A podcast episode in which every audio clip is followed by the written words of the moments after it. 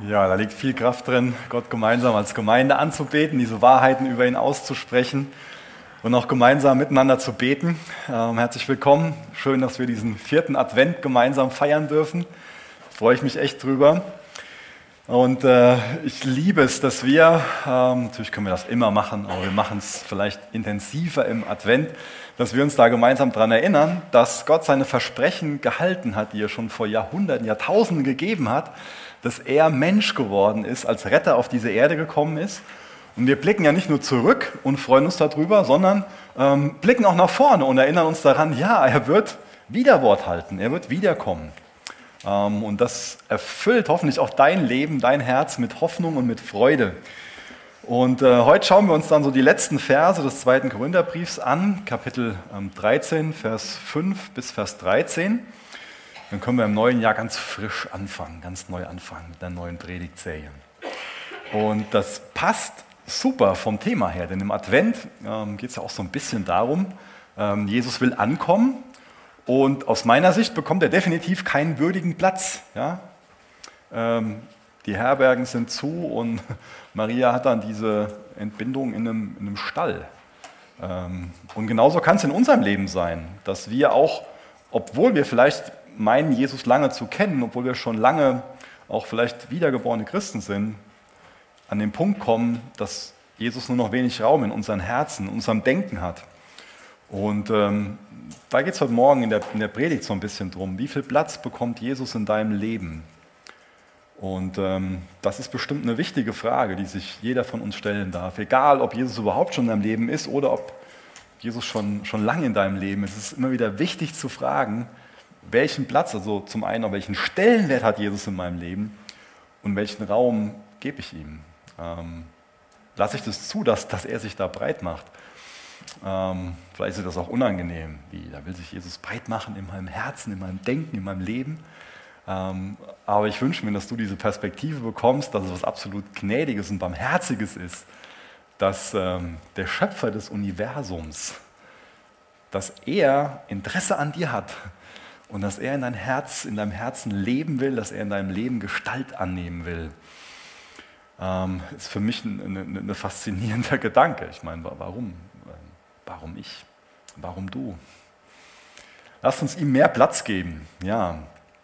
Ähm, ich lese aus 2. Gründer 13 ab Vers 5 ähm, bis Vers 10 aus Gottes Wort. Stellt euch selbst auf die Probe, um zu sehen, ob ihr im Glauben gefestigt seid. Prüft, ob ihr bewährt seid. Eigentlich müsst ihr doch erkennen, dass Jesus Christus in eurer Mitte ist oder nicht. Andernfalls hättet ihr ja die Probe nicht bestanden. Wenn ihr sie aber besteht, dann, so hoffe ich, werdet ihr auch erkennen, dass wir ebenfalls nicht unbewährt sind. Im Übrigen beten wir zu Gott, dass ihr euch nichts zu Schulden kommen lasst und wir nicht, wie angekündigt, streng durchgreifen müssen. Wir hätten dann zwar nicht bewiesen, dass wir glaubwürdig sind, aber darum geht es uns auch gar nicht. Worum es uns geht, ist, dass ihr tut, was gut und richtig ist. Selbst wenn es dann so aussieht, als wären wir den Nachweis unserer Glaubwürdigkeit schuldig geblieben. Schließlich könnten wir niemals etwas gegen die Wahrheit tun. Wir können immer nur für die Wahrheit eintreten. Schließlich ist es uns eine Freude, schwach zu sein, wenn nur ihr stark seid. Und genau das ist auch, worum wir beten, dass ihr euch zurechthelfen lasst das ist übrigens auch der Grund, weshalb ich euch das alles schreibe, solange ich noch ferne bin. Ich möchte, wenn ich komme, nicht streng durchgreifen müssen. Die nötige Vollmacht dazu hätte ich ja, aber der Herr hat sie mir zum Aufbauen und nicht zum Niederreißen gegeben. Stellt euch auf die Probe. Damit fängt dieser Predigtext an denke, viele von euch haben schon mal von ähm, diesem Gleichnis gehört, wo es um den ähm, Splitter im Auge des Nächsten geht und den Balken im eigenen Auge. Ähm, das hat auch heute noch eine gewisse Relevanz. Vielleicht geht es dir auch so, dass du ähm, gut darin bist, Dinge in deinem eigenen Herzen, in deinem eigenen Leben zu übersehen, diese Probleme, die du so mit dir rumschleppst, die äh, hausgemacht sind, ähm, und dass dir eher der Splitter im Auge des anderen auffällt ich denke, dass es legitim ist, das so auch über die Korinther auszusprechen, denn die haben sich viel Mühe darin gemacht, ähm, den Paulus zu prüfen und auf den Splitter im Auge von dem Paulus zu zeigen ähm, und zu zeigen, wie groß und schlimm dieser kleine Splitter ist, den der Paulus da hat, wenn man dieser Relation denken äh, kann. Ähm, und ihren eigenen Balken haben sie schön übersehen. Deswegen ist es sehr wichtig, dass der Paulus jetzt hergeht und sagt, hier, passt mal auf, ähm, da ist äh, auch was bei euch. Prüft euch selbst. Hinterfragt dich. Es ist gut, wenn wir das heute Morgen machen, wenn wir uns selbst prüfen, wenn wir uns selbst hinterfragen, in der biblischen Art und Weise. Ja, wir können uns auch in der falschen Art und Weise prüfen. Ähm, zum einen so oberflächlich oder auch mit einem, ja, mit, mit so einem, beschreibe ich das einfach mit, äh, mit einer falschen Haltung uns selbst gegenüber, so, die sich künstlich klein macht. Naja, die haben auf jeden Fall den Paulus lautstark kritisiert, aber die haben es versäumt, sich selbst zu prüfen. Und ähm, erfahrungsgemäß ähm, ist es oft so, bei den Personen, die ganz lautstark andere prüfen, dass ähm, das oft in Bezug auf ihr eigenes Leben die größten Chaoten sind. Es kann auch so eine Möglichkeit sein, sich selbst besser darzustellen, ähm, indem man andere lautstark verurteilt und dadurch auch so von den eigenen ähm, Fehlern ablenkt. Ähm, sollten wir auf der Hut sein, wenn das so eine Tendenz in unserem Herzen ist. Das sind ja schon herausfordernde Fragen, die die sich jetzt stellen müssen, die Paulus ihnen stellt. Ja. Bin ich Christ? Ist Jesus in mir? Folge ich Jesus nach? Ich finde die Fragen echt sehr herausfordernd, auch herausfordernd darüber zu predigen. Weil auf der einen Seite ähm, gibt es einen Feind, der Christen darin verunsichern will, ob sie wirklich das Heil in Jesus haben, ob sie wirklich äh, wiedergeboren sind. Und äh, außerdem gibt es ähm, den Feind, der ähm, ja, irgendwie will, dass andere, die gar nicht wiedergeboren sind, von sich selbst denken, dass sie wiedergeboren sind. Also diese ganze Namenschristenheit. Und ähm, das ist ja wichtig, ähm, zu beiden Gruppen zu, zu predigen und auch in einer Art und Weise, dass derjenige, der wiedergeboren ist, sich seines Heils bewusst wird und derjenige, der es nicht ist, für sich auch versteht, okay, ich bin kein Christ. Und ähm, je nachdem, wie man das macht, ähm, kann das misslingen. Also ist wichtig, dass, äh, dass du dich selbst prüfst, weil ich kein Urteil über dich spreche. Aber es ist wichtig, dass du dir das ans Herz legen lässt, dieses sich selbst prüfen. Ja? Ähm, es ist wichtig, das, das lieber jetzt zu machen, ähm, wenn man da auch sensibel für wird, wenn man die Gedanken angestoßen bekommt, als wenn es zu spät ist. Es ist vielleicht unliebsam so oh, so ein schweres Thema, vierter Advent, hier Weihnachten, Freude, oh, Jingle Bells, keine Ahnung, wie man das jetzt so. Und jetzt kommst du damit, ich soll mich selbst überprüfen, ja, ich soll über mich selbst nachsinnen. Ich finde das gut, dass die Reformatoren unterschieden haben in die sichtbare und in die unsichtbare Gemeinde. Also wenn ich jetzt so nach vorne gucke, das ist die sichtbare Gemeinde. Und äh, die unsichtbare Gemeinde, das sind diejenigen, die wirklich zu Jesus gehören. Also uns muss klar sein, dass die Gemeinde kein Gebäude ist. Das heißt, wir werden nicht einfach Teil von der Gemeinde, von der Gemeinde Jesu, nur weil wir in ein Gebäude gehen. Genauso ist die Gemeinde auch keine Institution. Das heißt, wir werden nicht Teil von der Gemeinde, nur weil wir irgendwo auf einem Mitgliedszettel auftauchen oder einen Mitgliedsbeitrag oder eine Spende geben. Ja. Ähm, Genauso ist die Gemeinde nicht nur eine moralische Institution, dass man jetzt Teil von der Gemeinde wird, nur weil man oberflächlich nach denselben moralischen Regeln lebt und halt einen Gottesdienst besucht. Sondern die Gemeinde ist eine Familie. Das heißt, der einzige Weg, Teil von der Gemeinde zu werden, ist hineingeboren zu werden. Und das ist wichtig, das zu erklären. Was heißt das in die Gemeinde hineingeboren zu werden? Da kann man jetzt ja meinen, okay, dann muss ich Eltern haben, die auch Christen sind. Nee, genauso ist es eben nicht gemeint. Ja, das wäre falsch. Ich finde das gut. In der Siegerländer Erweckungsbewegung war so ein Schlachtruf, Gott hat viele Kinder, aber er hat keine Enkelkinder. Ja, das ist, äh, ja, fände ich ganz toll für meine Kinder, wenn das so wäre. Aber eine Wiedergeburt geschieht halt nur dann, wenn man persönlich Glauben an Jesus Christus hat. Wenn man persönlich Jesus in sein Leben einlädt und darauf vertraut, dass Jesus für einen am Kreuz sterben musste. und wenn man diesen Glauben an Jesus hat, dann wird sich das im Leben zeigen. Und deswegen ist es gut, dass wir ähm, uns da heute Morgen hinterfragen dürfen, dass wir auch durch Gottes Wort ganz klare Hinweise darauf bekommen, ähm, was Kennzeichen davon sind, dass Jesus wirklich in uns lebt. Und mir ist wichtig, bevor ich diese Kennzeichen nenne, da geht es nicht um Perfektion. Ja, dann müsste ich gleich von der Bühne gehen, die ganzen Dinge aufzähle, sondern es geht bei diesen einzelnen Punkten darum, dass wir auf dem Weg sind. Das sind alles Prozesse. Wenn ich das aufzähle, da wird bestimmt nicht ähm, alles immer in deinem Leben da sein. Ähm, das heißt, wir sollen nachgucken, ist Jesus in uns? Gibt es Anzeichen davon, dass Jesus in uns ist? Ähm, und ähm, das wird nie so sein, dass wir auf dieser Erde Vollkommenheit erreichen.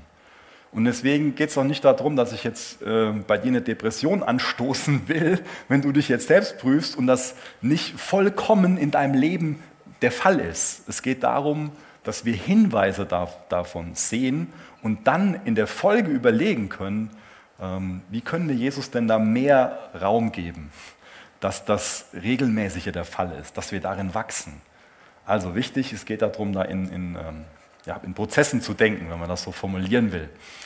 Also, welche Hinweise wird es in unserem Leben geben, wenn Jesus in unserem Leben ist, in unserem Herzen ist? Ich zähle mal ein paar auf. Ähm, zum einen ist ein Wunsch da, heilig zu leben. Ähm, Wunsch da, also abgesondert zu leben, abgesondert für Gottes Ziele. Da wird eine andere Richtung in meinem Leben sein. Da wird ein anderes moralisches Verhalten in meinem Leben sein. Ja, wenn du einen Spiegel siehst, siehst du dann eine Person, wo du Hinweise im Leben erkennst, dass König Jesus im Herzen lebt, dass er auf dem Thron in deinem Herzen sitzt, dass du Jesus nachfolgst. Wenn du dich reden hörst, ähm, redest du dann wie jemand, der diesem König Jesus das Leben anvertraut hat, der, der dem König Jesus nachfolgt? Oder redest du so wie, wie jeder andere? Ein anderer Hinweis ist Geschwisterliebe. Und hier geht es mir nicht um die Person, wo du sowieso einen guten Draht zu hast, sondern es geht um die ganze Gemeinde. Ähm, hat das Jesus in dein Herz gelegt, dass du damit ringst, wenn du ja, eine schwierige Zeit damit hast, den anderen zu lieben? Ist Geschwisterliebe in deinem Leben. Und ähm, lässt du dich durch Gottes Geist dazu führen, dass du erkennst, dass du dich da mit dir selbst auseinandersetzen musst, dass du bereit sein musst zu vergeben, dass du auf den anderen zugehen willst, dass du darum kämpfen willst, einfach ja, eine gute Einstellung, eine gute Haltung dem anderen gegenüber zu haben. Denn das will der Geist Gottes tun. Diese Geschwisterliebe in uns wirken, die dann nicht nur ein warmes Gefühl im Herzen ist, sondern ähm, das ist ja, ist ja ein Verb, ist ja kein Adjektiv, diese Liebe. Ja? Also geht es darum, was zu tun, dem anderen eine offene Haltung gegenüber zu haben, hinzugehen, aufgeschlossen sein. Geht es nachher noch mehr drum, keine Angst. Ähm, ja, das nächste ist, ähm, Zeugnis des Heiligen Geistes im Herzen zu haben, dass man ähm, ein Kind Gottes ist. Das macht der Heilige Geist in uns. Aber wenn ich natürlich nie Zeit persönlich im Gebet habe oder in Gottes Wort habe oder überhaupt so mit, mit Jesus rede und auch bereit bin zu hören, warum soll ich dann das Zeugnis vom Heiligen Geist in meinem Herzen hören, dass ich sein, sein Kind bin? Deswegen lass dich dazu einladen, da Zeit für zu nehmen, in die Stille zu gehen und ähm, dich auch da ähm, ermutigen zu lassen, indem du dieses Zeugnis in deinem eigenen Herzen hörst. Andere Sache ist ein Hunger nach dem Wort Gottes. Auch das wird der Heilige Geist in dir wirken. Der Heilige Geist kommt in jeden Gläubigen in dem Zeitpunkt, wo diese Wiedergeburt geschieht. Durch Gnade, durch Glauben allein. Und diesen Hunger nach dem Wort Gottes ist eine Sache, die, die der Geist in dir wirken will.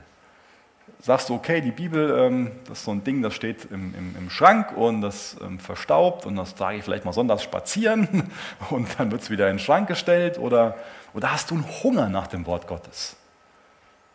Lass dich dazu einladen, dass du den Geist einlädst, wirklich einen Hunger nach dem Wort Gottes zu bekommen. Da ist so ein Segen drin, wenn wir das zu uns nehmen. Das ist Nahrung. Und wir verkümmern, wenn wir keine Nahrung zu uns nehmen. Wie willst du geistlich wachsen, wenn du keine Nahrung zu dir nimmst? Und das hier morgen, das, das hier heute Morgen, was, was hier stattfindet, das ähm, kann nicht genug sein. Ja? meine, es kann sein, dass ich zu wenig bringe, ja, aber es kann nie genug sein, egal wie viel ich bringe. Das wird dich nicht durch die ganze Woche durchbringen. Jesus will eine persönliche Beziehung zu dir haben. Es ist heute Morgen vielleicht eine Mahlzeit, aber du isst ja auch nicht nur heute Morgen, frühstückst du ja nicht nur und denkst dann, jetzt warte ich bis nächste Woche Sonntag ab. Ja, vielleicht mal in der Fastenzeit, aber ja, vielleicht das Fasten fällt uns schon mal schwer und das Bibelfasten, das fällt uns schon mal einfach. Aber das Bibelfasten ist halt keine geistige Disziplin, sondern eine fleischliche. Ja. Hungerst du nach Gerechtigkeit? Das ist was anderes, was der Geist Gottes in dein Herz geben wird. Das wird eine Frucht davon sein, wenn Jesus in deinem Leben ist. Dann hungerst du danach. Das wird sich zeigen, was dir auffällt, wo du dann auch für, für betest in dieser Welt, wo du dich ganz praktisch für einsetzt. Eine nächste Frage ist, ob du inneren Frieden hast. Wir können uns selbst beruhigen, indem wir irgendwelche Lügen glauben, oder wir können uns auch einen ganz übernatürlichen Frieden von Gott geben lassen, der alles Denken übersteigt. Wunderbar, dass, dass Gott das, das tun will. Ja. Dass wir dahin kommen, dass wir wissen, meine Sünde klagt mich nicht mehr an. Jesus hat am Kreuz ausgerufen, es ist vollbracht. Es ist vollständig die Schuld getilgt. Ja. Dann habe ich Frieden mit Gott. Dann klagt mich meine Sünde nicht mehr an. Ein sinnvolles Leben habe ich aufgeschrieben. Das passt auch so ein bisschen zu dem, was der erste Punkt ist, hier mit diesem heiligen Leben. Ähm, da ist also ein klares Ziel da. Ich ähm, lebe nicht mehr, als ob es Gott nicht gibt, sondern ähm, ich habe einen Wunsch, Jesus zu, zu dienen und ich will ein sinnvolles Leben leben. Und ich entwickle ein Gefühl dafür, was ist denn meine Berufung, was ist denn meine Aufgabe? Wie, wie darf ich Jesus denn, denn dienen? Ich habe ein Bedürfnis danach. Also da ist so ein, der Heilige Geist zieht mein Herz dahin, dass ich ähm, das, was ich an Möglichkeiten habe, einsetzen will, um damit Jesus zu ehren. Das ist das, was mich, was mich freut, was mich begeistert, wo ich eine Leidenschaft für habe. Und dann verändert das mein Leben. Und als letzter Punkt, und wie gesagt, diese Liste hat jetzt keinen ähm, Anspruch darauf, vollständig zu sein, ähm, sind nur mal ein paar, paar Punkte, die mir äh, eingefallen sind. Wir werden Jesu Zeugen sein. Dafür kommt der Heilige Geist in uns, dass wir ihn bezeugen. Also jemand, der diese Gnade, der dieses Geschenk angenommen hat, der hat den Wunsch im Herzen, dass auch andere dieses Geschenk annehmen und sich von Gott lieben lassen, dass sie wissen, die Schuld ist vergeben. Es gibt mehr als dieses Leben. Es wartet ewiges Leben auf mich. Sind das Dinge, die in deinem Leben, wie gesagt, nicht in Vollkommenheit, aber sind das Dinge, die in deinem Herzen ähm, sind, denen du mehr Raum geben willst, wo du sagst, ja, das ist, eine, das ist eine Frucht, das will ich, das ist ein Segen, den will ich annehmen und das sind Früchte, die ich wieder mit anderen teilen will. Ähm, Spurgeon bringt das auch ganz gut auf den Punkt. Ich lese es mal vor. Was bedeutet es nun, Jesus in sich zu haben? Jesus im Herzen bedeutet, dass wir an Jesus glauben, dass wir Jesus lieben, dass wir Jesus vertrauen, dass wir uns zu Jesus bekennen, dass wir mit Jesus Gemeinschaft haben, dass Jesus unsere tägliche Nahrung ist und dass wir selber der Tempel und der Palast sind, in dem Jesus Christus täglich wandelt. Danach sollen wir fragen, Wandelt Jesus in meinem Herzen? Gebe ich, gebe ich ihm mehr, mehr Raum? Wie gesagt, nicht diese Vollkommenheit, aber diese Frage, ähm, ist das der Segen, den ich empfangen will, in dem ich leben will? Und sind das Früchte, nach denen ich mich sehne? Gibt es diese Dinge in meinem Leben? Das ist gut, wenn wir uns so den Spiegel vorhalten. Ähm, vielleicht machst du dir ein Bild davon oder so und gehst für dich in die Stille. Nimmst dir einfach Zeit, liest dir das nochmal durch, kannst dir gerne die, die Parallelstellen dazu ähm, durchlesen, die ich eben eingeblendet hatte und, ähm, und fragst Jesus, ähm, wie, wie sieht es mit den Punkten aus? Jesus, was willst du mir dazu sagen? Ähm, und dann schlägst du Gottes Wort auf und dann wird Gottes Wort auch da bestimmt zu dir sprechen. Lies so lange, bis es passiert, geh so lange auch in die Stille, schütt Jesus dein Herz auf ähm, ich glaube, das ist, das ist wichtig, das immer wieder zu machen und vielleicht auch gerade so ein guter Moment am Jahresende das zu machen. ähm, wo sonst viel... Ähm, wie heißt das, wenn man im Supermarkt die ganzen Sachen zur Inventur? Dankeschön. Äh, das fehlte mir gerade. Dass man mal Inventur in seinem eigenen Leben macht und sich fragt, was, was ist denn da? Vielleicht sagst du, ich habe gerade keinen inneren Frieden. Ja, dann, dann kann man sich fragen, warum denn? Und vielleicht gehst du zum guten Freund oder zu, zu deinem Partner, deiner Partnerin und sprichst darüber. Mir fehlt das gerade. Mir hilft das schon mal. Ähm, ich bin schon mal, glaube ich, nicht so gut darin, mir selbst einen Spiegel vorzuhalten, aber meine Frau kann das sehr gut. Das ist auf jeden Fall eine Fähigkeit, die sie hat. Vielleicht ist es bei dir auch so, dass da jemand in deinem Leben ist, der dir schon mal gut einen Spiegel vorhalten kann. Das ist wichtig. Paulus schreibt hier auch, schließlich könnten wir niemals etwas gegen die Wahrheit tun, wir können immer nur für die Wahrheit eintreten. Also, das kann man natürlich so verstehen, als ob er das gar nicht, nicht die Möglichkeit dazu hätte, ähm, so wie das hier formuliert ist. Natürlich hat Paulus die Möglichkeit dazu, die Wahrheit zu verdrehen und gegen die Wahrheit einzutreten. Ähm, die hat er wie jeder andere Mensch auch. Das Potenzial ist nicht nur in deinem, in meinem Herzen, es ist auch in seinem Herzen. Ähm, aber er stellt hier eine, eine, eine, Regel auf, dass auch Apostel nicht über der Wahrheit stehen. Deswegen schreibt er das. Und das ist wichtig, dass wir das immer auch ähm, als Grenzen aller gemeindlicher Macht sehen. Ähm, in, in, Matthäus 18 geht es ja zum, auch um, um Thema ähm, Gemeindezucht. Und ähm, es geht darum, dass die Gemeinde gesagt bekommt, dass das, was auf der Erde gebunden wird, auch im Himmel gebunden wird. Ähm, und das wird wiederum durch sowas eingegrenzt. Das heißt, das darf nur im Sinne der Wahrheit geschehen. Es ist wichtig, dass wir diese Grenzen der Macht ähm, erkennen. Und ähm, ich finde es wichtig, dass wir auch ganz, dass wir frei darin sind, über Macht und Autorität nachzudenken, weil das wichtige Themen sind. Ähm, in vielen Bereichen, in Bezug auf unsere Arbeit, in Bezug auf unsere Familie, in Bezug auf Gemeinde, ähm, Macht wird schon mal so getan, als ob das so was Schlechtes ist. Ähm, und das ist es nicht. Wenn damit so umgegangen wird, wie es nach Gottes Interesse ist, wird es was, was sehr Gutes. Paulus sagt ja gleich auch noch, die nötige Vollmacht dazu hätte ich ja, aber der Herr hat sie mir zum Aufbauen und nicht zum Niederreißen gegeben. Das ist seine Intention bei dem Ganzen. Und so gibt dir Jesus auch die Autorität und, und die Macht, die Vollmacht ähm, zum Aufbauen, nicht zum Niederreißen. Und wenn man sich das so anhört, was Paulus denen alles so sagt, das war ja schon sehr, sehr kernig, was er den Korinther mitgegeben hat. Ja? Da war ja schon manches auch so, wo man sich denkt, so, boah, jetzt reißt er aber nieder. Ähm, und oft gehört auch das Niederreißen zum Aufbauen dazu. Ich meine, das merken wir auch mit dem Gebäude hier. Man muss schon mal Dinge erstmal abreißen, um neu machen zu können. Und genauso kann es auch mit deinen Gedankengebäuden sein. Genauso war es zumindest bei den Korinthern auch mit manchem Gedankengebäude, was die aufgebaut hatten. Ähm, und vielleicht ist ein gutes Bild über äh, einen Garten nachzudenken. Ein Gärtner geht ja nicht her und sagt, okay, meine Aufgabe ist nur das Aufbauen und nicht das Niederreißen. Deswegen lasse ich jetzt das ganze Unkraut hier stehen und ich schmeiße ein paar Samen dazwischen. Das wird nicht funktionieren. Und das passiert auch nicht beim Gemeindebau. Ähm, ein Gärtner muss erstmal das Unkraut jäten, den Boden bearbeiten und gibt dann neuen Samen rein. Deswegen ähm, ist das bestimmt kein Ausschluss davon, dass man nicht auch was niederreißen muss. Aber ähm, es geht um, um die Richtung, die einfach da ist. Mache ich jetzt einfach was kaputt im Fleisch oder geht es um eine, ähm, ja, wie so ein Chirurg, der einfach nur das Nötigste wegschneidet und das Gesunde da lässt, damit das Gute wieder aufgebaut werden kann?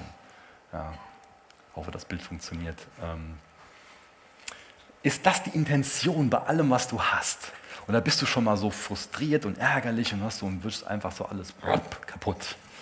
Ich finde das wunderbar, was das, das bei dem Paulus rauskommt, dass der, ähm, das zieht sich den ganzen Brief. Es wäre so einfach, dass er die Brocken hinschmeißt und sagt, lass mich doch in Ruhe, mach doch einfach, was er wollte und, und er geht irgendwie woanders hin. Aber Paulus ist immer wieder, hat er diese Perspektive, dieses Aufbauen. Er setzt sich damit auseinander so. Vielleicht gibt dir das auch Mut für deine Ehe. Ähm, vielleicht gibt dir das Mut für deine Kindererziehung. Es sind oft diese schwierigen Prozesse, ja, wo man herausgefordert ist, wo Frust da sein kann. Auch vielleicht am, am Arbeitsplatz, wo man, boah, kennt ihr das, wenn so irgendwie so das Wasser bis zum Hals und du denkst so, macht doch euren Mist alleine. Ja? Aber das ist keine Einstellung, die Paulus hatte. Das ist auch keine Einstellung, die ich haben soll, die du haben solltest. Dieses mach doch deinen Mist alleine, dieses Hinwerfen, sondern Paulus setzt sich so dafür ein, ähm, dass es wieder hingebogen wird. Nicht nur einfach was, was äh, hingebogen hört sich so komisch an, gell? das ist falsch. Ich meine nicht hingebogen. Ähm, hingebogen ist so ein Gefusche. Ja? Also der Paulus macht es richtig. Ja? Der baut wieder auf. Das ist immer das Ziel davon. Das finde ich toll. Ähm, das will ich, will ich mehr von, von, ihm, von ihm lernen, in dem Sinn aufzubauen. Ihm geht es darum, dass sie sich zurecht helfen lassen. Das kann uns schon mal schwer fallen, dass wir das für uns erkennen, dass wir uns auch zurecht helfen lassen müssen. Ähm, ich finde es ganz gut, wie das übersetzt ist hier in der NGÜ. Bei Elberfelder wird übersetzt, dieses beten wir auch um eure Vervollkommnung. In, in vielen ähm, Übersetzungen wird das, wird das mit so einer Vollkommenheit übersetzt.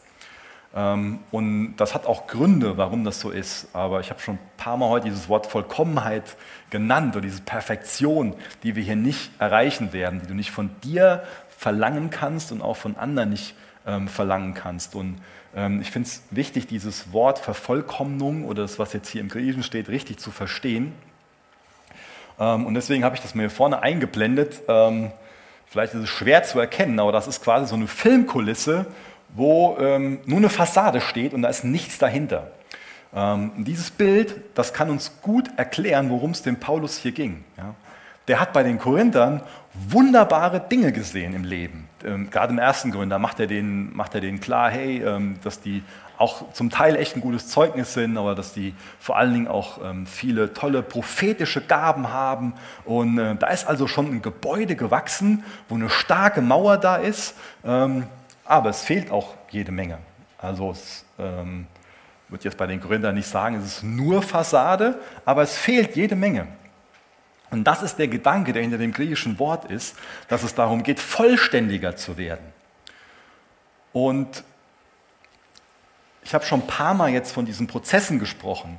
Und das kann für uns unheimlich anstrengend sein, wenn wir solche Lebensthemen haben. Und die hat ja jeder von uns, oder? Also jeder von uns hat irgendwelche Dinge, die sich länger durch unser Leben ziehen, wo wir einfach besonders wissen, wie wir Gottes, dass wir Gottes Gnade brauchen. Wird, hoffentlich wissen wir, dass wir Gottes Gnade brauchen.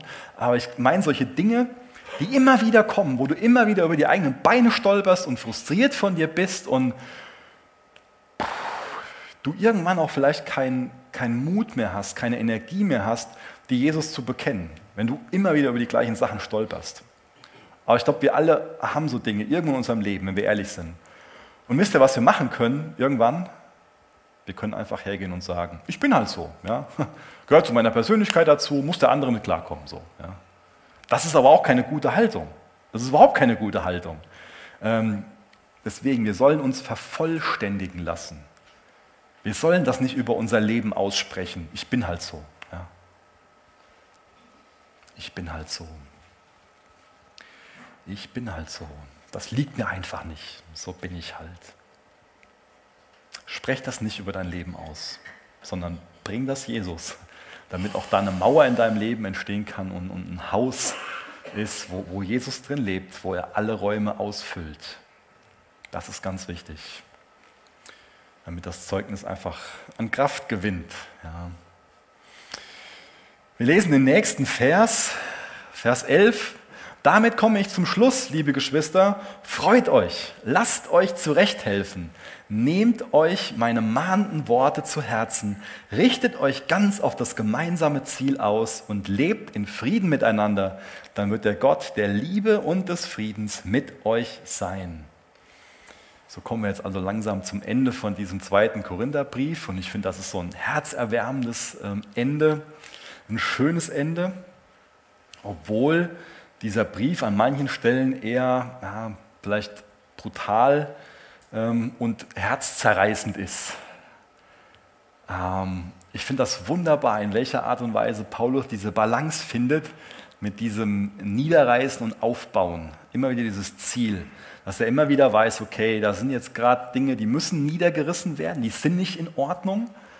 Aber ich glaube, der Grund, der Hintergrund davon, ähm, dass Paulus in der Art und Weise vorgeht, ist echt, dass er es lebt, was es bedeutet, dass sich Bruderliebe, dass sich Geschwisterliebe in unserem Herzen breit macht und dass sie auch nach außen vordringt. Ähm, also Paulus weiß, dass er allein aus Gnade gerettet ist und dass genauso wie der andere Gottes Gnade braucht, er selbst diese Gnade braucht und dass genauso wie der Heilige Geist in seinem Leben ist, der Heilige Geist auch im Leben des anderen ist. Und darauf vertraut Paulus. Paulus sagt sich, Gott ist nicht mit den Korinthern fertig. Und wenn er diese Perspektive hat, dann kommt Paulus nicht an den Punkt, dass er für sich einfach mit den Korinthern fertig ist. Und so kann es uns schon mal gehen in unseren Beziehungen. So kannst du in deiner Ehe gehen, so kannst du mit deinen Kindern gehen, so kannst du in der Gemeinde gehen und dann kannst du fertig mit einer Person sein und willst einfach hinschmeißen. Und ich könnte es von dem Paulus super gut verstehen, dass er sagt, ich habe euch jetzt alles so lange erklärt, ja. Ich habe euch besucht, ich war so lange bei euch, wir haben uns hingesetzt, wir haben gesprochen, wir haben gebetet und jetzt ist gut. Ja, alles hinschmeißen. Ja, du die Brocken, alles kaputt. Könnte ich sehr gut verstehen. Aber Paulus behält sich, behält sich diese Einstellung. Er schmeißt nicht alles hin. Er lässt nicht zu, dass die Beziehung kaputt geht, dass alles vorbei ist, sondern er ist dabei, schwierige Dinge anzusprechen und den Bogen so zu spannen, dass es gelingen kann, dass da was entsteht. Weil er sich diese Geschwisterliebe, die Liebe zu Gott und dieses Vertrauen in Gott behält, er ist in meinem Nächsten am Werk, auch wenn ich es vielleicht gerade nicht sehe. Aber Gott kommt ans Ende. Das ist, sein, das ist sein Glaube und das darf auch dein Glaube sein. Das darf deine Haltung sein. Ganz wichtig, diese Haltung zu haben. Nicht nur das Schlechte in dem anderen zu sehen, sondern es zu wissen, der Heilige Geist ist in seinem Herzen und Gott kommt ans Ende.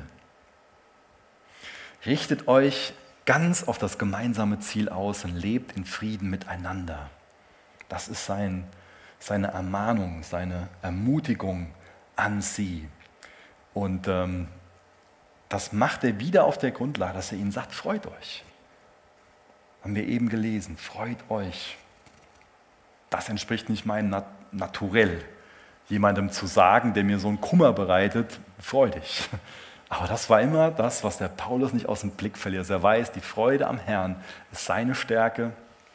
Er sagt dem anderen, freut euch und dann ist es wieder möglich, das zu tun, was gerade, was ich schon mal vorgelesen habe. Richtet euch ganz auf das gemeinsame Ziel aus und lebt in Frieden miteinander. Ein Stück davon ist einfach in unserer ähm, Verantwortung. Ähm, das sollte immer das Ziel sein, in Frieden miteinander zu leben. Vielleicht ist es gerade für dich ein sensibles Thema, weil ähm, Weihnachten kommt, normal sieht man die Familie, normal ähm, hat man Kontakt mit Freunden, vielleicht hast du da irgendwelche Beziehungen in deinem Leben, wo, wo nicht dieser Friede ist. Und jetzt sagt Paulus, hier lebt in Frieden miteinander. Und dann ist es oft einfach so eine, so eine Aufgabe zu erkennen, was kann ich denn zu dem Frieden beitragen. Zum Frieden gehören immer zwei Personen und es ist gut zu wissen, was ist in meiner Verantwortung, was ist in der Verantwortung des anderen. Ähm, auch da, auch das ist oft ein Thema, wo wir die Hilfe von Geschwistern brauchen ähm, wo wir uns so in unseren Gedankengängen verlieren können, dass wir gar keine Möglichkeit sehen, da wieder Frieden herzustellen. Aber wir sind in der Gemeinde, ja. Wir haben ja einander. Was, was für ein Geschenk, dass wir einander haben. Dass wir aufeinander zugehen können, dass wir sagen können, dass zum Benny gehen kann, sagen, Benny, pass mal auf, da ist die in die Situation mit der und der Person und boah, irgendwie ist es so belastet und, und ähm, das und das ist vorgefallen. Was, was denkst du denn so? Ja, da kann man sich mal austauschen drüber. So wichtig. Mach das, ja.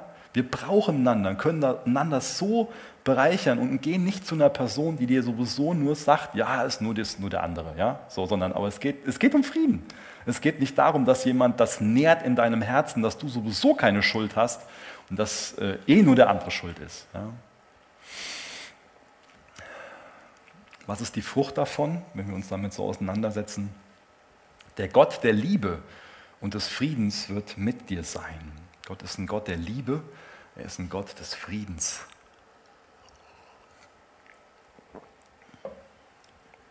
Vielleicht erinnerst du dich noch ein bisschen daran, was für ein Kummer die Korinther dem Paulus gemacht haben. Ja, er hat so viel Liebe gezeigt. Und jetzt kommt so eine Ablehnung von ihnen. Das ist so einfach, den anderen wieder zu verletzen, wenn man selbst verletzt ist. Vielleicht kennst du das aus deinem eigenen Leben. Da tut was weh, da ist eine, eine Wunde geschlagen worden. Und es ist oft so, dass verletzte Menschen verletzen. Deswegen haben wir auch dieses Gebot, dass wir einander vergeben sollen. Ich meine, wir schauen uns um und fragen uns, warum gibt es so viel Krieg und Leid auf dieser Welt? Verletzte Menschen verletzen. Und ohne Vergebung wird auch aus einem Opfer ein Täter. Ja, das ist wichtig, so, solche Sachen zu verstehen. Ohne Vergebung wird ein Opfer zum Täter. Da hat dir jemand vielleicht was Schlimmes gemacht und ohne dass es vergeben wirst, wirst du zum, zum Täter, oft auch im gleichen Bereich. Das ist fatal, wie sich solche Dinge durch Söhnung so wichtig, so ein sensibles Thema. Deswegen bist du dazu eingeladen, das zu unterbrechen und nicht Teil davon zu sein. Der Gott der Liebe und des Friedens wird mit dir sein. Trotz all der Sünde und all der Probleme ermutigt Paulus die mit dieser Perspektive. Trotzdem behält er sich diese Hoffnung, weil er weiß, der Heilige Geist ist nicht alt und schwach und hat keine Kraft mehr, sondern der ist genauso lebendig wie damals, als Jesus, als er Jesus aus dem Grab hat auferstehen lassen. Er ist genauso lebendig wie damals, als er Teil der Schöpfung war, alles in Existenz gebracht hat.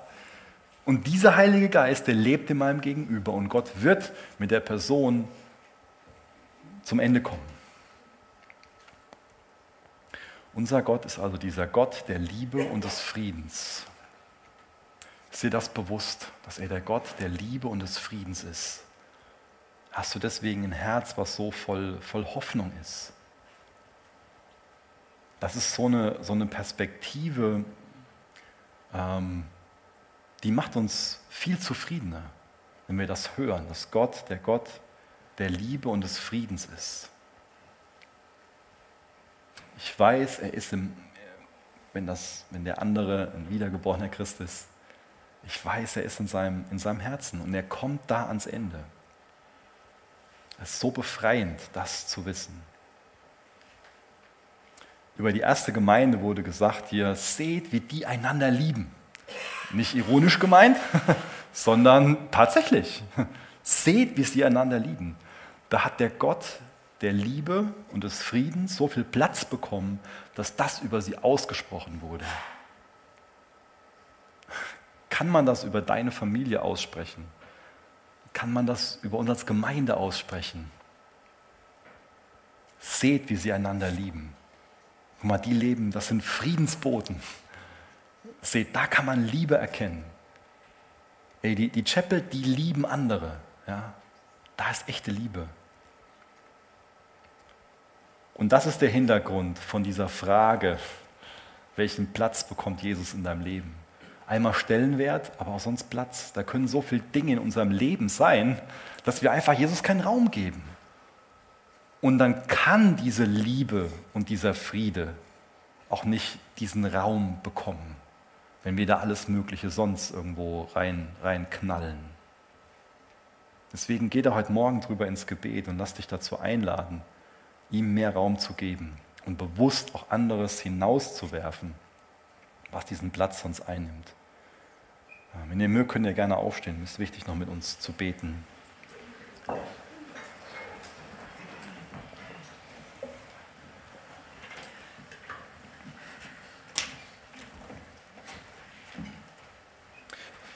Ja, Vater, ich bin dir wirklich sehr dankbar, dass wir diesen zweiten Korintherbrief noch ähm, erhalten haben, dass wir den ähm, als dein Wort ähm, auch an uns lesen dürfen. Und ähm, ich bitte dich, dass wir diesem Beispiel von Paulus folgen.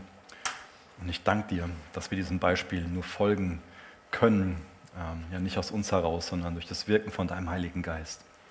Und dazu laden wir dich weiterhin ein, dass du uns Klarheit in unseren Gedanken schenkst, dass du uns hilfst, ähm, den Spiegel vorhältst Und ähm, ich bitte dich, dass wir nicht dabei stehen bleiben, irgendwie nur mit unserer Fehlbarkeit, mit unseren Defiziten, mit unserer eigenen Ungerechtigkeit, mit unserer Sünde konfrontiert zu werden. Und ich bitte dich, dass wir auf dich blicken und ähm, dass wir uns von dir vervollständigen lassen. Danke, dass du diesen Müll annimmst, der in unserem Herzen, in unserem Denken, in unserem Leben ist. Danke, dass du bereit bist zu vergeben und hilf du uns in der Wahrheit zu leben, im Licht zu leben, echt aufeinander zuzugehen, diese Geschwisterliebe zu haben. Jesus, wir haben es so nötig, in dieser Liebe zu wachsen. Wir haben es so nötig, in diesem Frieden zu wachsen. Danke, dass du der Gott der Liebe bist. Danke, dass du der Gott des Friedens bist. Du bist wunderbar. Dir wollen wir mehr Platz geben, mehr Raum geben. Du sollst einen höheren Stellenwert, den höchsten Stellenwert in unserem Leben haben. Denn du bist der Einzelne verdient. Dich wollen wir anbeten mit unserem ganzen Leben, Herr. Amen.